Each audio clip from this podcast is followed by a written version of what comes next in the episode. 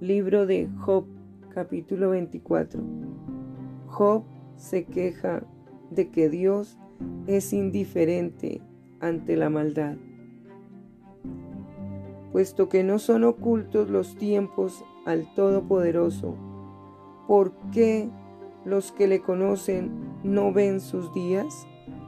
Traspasan los linderos, roban los ganados y los apacientan. Se llevan el asno de los huérfanos y toman en prenda el buey de la viuda. Hacen apartar del camino a los menesterosos y todos los pobres de la tierra se esconden. He aquí como asnos monteses en el desierto salen a su obra madrugando para robar. El desierto es mantenimiento de sus hijos. En el campo ciegan su pasto y los impíos vendimian la viña ajena. Al desnudo hacen dormir sin ropa, sin tener cobertura contra el frío. Con las lluvias de los montes se mojan y abrazan las peñas por falta de abrigo. Quitan el pecho a los huérfanos y de sobre el pobre toman la prenda. Al desnudo hacen andar sin vestido, y a los hambrientos quitan las gavillas. Dentro de sus paredes exprimen el aceite, pisan los lagares y mueren de sed.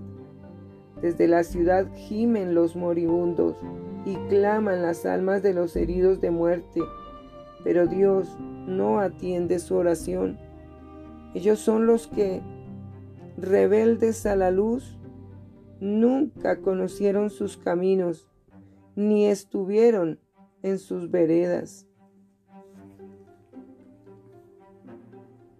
A la luz se levanta el matador, mata al pobre y al necesitado, y de noche es como ladrón. El ojo del adúltero está aguardando la noche, diciendo, no me verá nadie y esconde su rostro. En las tinieblas minan las casas que de día para sí señalaron. No conocen la luz, porque la mañana es para todos ellos como sombra de muerte.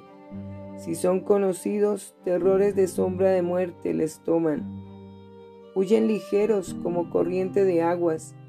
Su porción es maldita en la tierra. No andarán por el camino de las viñas. La sequía y el calor arrebatan las aguas de la nieve, así también el Seol a los pecadores. Los olvidará el seno materno, de ellos sentirán los gusanos dulzura, nunca más habrá de ellos memoria y como un árbol los impíos serán quebrantados. A la mujer estéril que no concebía afligió, y a la viuda nunca hizo bien, pero a los fuertes adelantó con su poder. Una vez que se levante, ninguno está seguro de la vida. Él les da seguridad y confianza. Sus ojos están sobre los caminos de ellos fueron exaltados un poco, mas desaparecen, mas desaparecen, y son abatidos como todos los demás.